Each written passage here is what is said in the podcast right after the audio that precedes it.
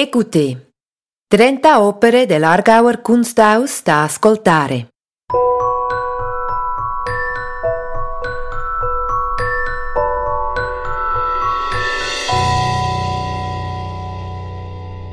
Come forse sapete, l'Argauer Kunsthaus vanta una straordinaria collezione di arte svizzera. Nei depositi del museo sono conservate circa 20.000 opere datate dal XVIII secolo ai giorni nostri.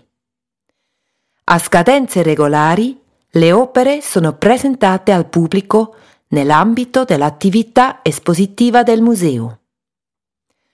Ogni opera si distingue per una propria biografia. La collezione online del museo propone queste storie attraverso schede descrittive. L'attività espositiva del museo nel 2022 è incentrata proprio su questa collezione. Per l'occasione abbiamo scelto 30 opere che tramite questo podcast sono fruibili anche come racconti audio.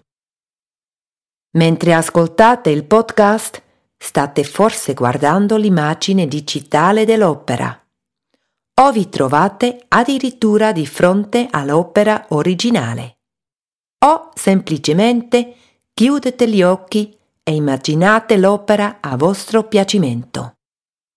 Vi auguriamo un piacevole ascolto è una stimolante scoperta della collezione dell'Argauer Kunsthaus.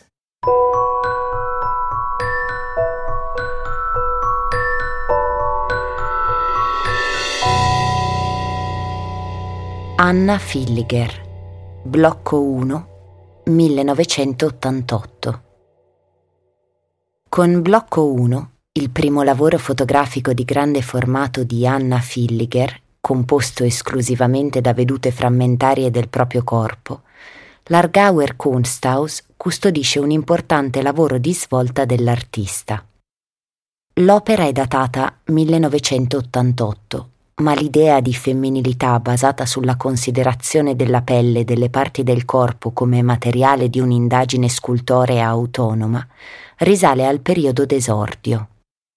Nei primi lavori, costituiti da piccoli oggetti e installazioni, Filliger ottiene importanti impulsi dall'arte povera, virati in chiave femminista. Le forme lanceolate di materiale vegetale, presentate nel 1975 alla Biennale des Jeunes a Parigi e un anno dopo alla G76 a Viera Gambarogno, in Ticino, sottendono un esplicito riferimento di genere. In questi lavori risuonano però anche momenti di aggressione e di pericolo, aspetti affiorati già nel 1974 nei lavori basati sullo scortecciamento di rami e tronchi che nel contempo anticipano il corpo nudo reso manifesto nella sua naturalità e fragilità. Fin dall'inizio del suo percorso, Filliger si considera una scultrice. In base al principio io con l'oggetto, conserva questa identità anche quando la fotografia si afferma progressivamente come medium dominante e infine esclusivo della sua pratica artistica. L'approdo all'utilizzo del mezzo fotografico si situa nel 1980, quando Filliger cessa di orientare la sua fotocamera di piccolo formato verso motivi sfuggenti e spesso distanti, a favore di macchine Polaroid e di un raggio di azione molto più ristretto. In seguito realizza da un lato dei lavori in serie che documentano lo sguardo da casa o dallo studio sull'ambiente circostante, mentre dall'altro avvia un'intensa indagine incentrata sul proprio corpo, che analogamente alla body art interroga, attraverso il mezzo fotografico, anche la forma contemporanea della rappresentazione come tale. Già nel 1980 questa pratica si consolida nei primi esempi di stampe cromogeniche di grande formato, realizzate con l'aiuto di internegativi presentati in occasione della mostra 4.1 all'Argauer Kunsthaus. In questi lavori la piccola istantanea privata diventa un manifesto critico. Nel 1983 quando il corpo nudo passa in primo piano, le dimensioni vengono ulteriormente ampliate al nuovo standard di 125 x 123 cm, che in seguito lascia raramente spazio a formati più piccoli, come nell'opera in esame, costituita da elementi di 108 x 105 cm ciascuno. Il titolo invariato lavoro, utilizzato finora, viene sostituito dalla designazione scultoreo, adottata d'ora in avanti per tutti i particolari ingranditi di motivi corporei. Nell'intimità dello studio, con la sua SX70, Filliger fotografa se stessa, o meglio parti del suo corpo, in modo da riempire l'intera superficie dell'immagine, talvolta in primissimo piano, altre volte alla distanza consentita dal braccio teso. La sua insistenza a premere il pulsante di scatto in prima persona facilita, talora con l'aiuto di specchi, la disgregazione della familiare sintassi corporea in inquadrature ravvicinate. Totalmente affrancata da inclinazioni narcisistiche, Anna Filliger mina così le convenzioni della bellezza e della seduzione. Il nudo femminile, generato per secoli dallo sguardo maschile implicitamente o apertamente voyeuristico, viene smembrato per mezzo della frammentazione.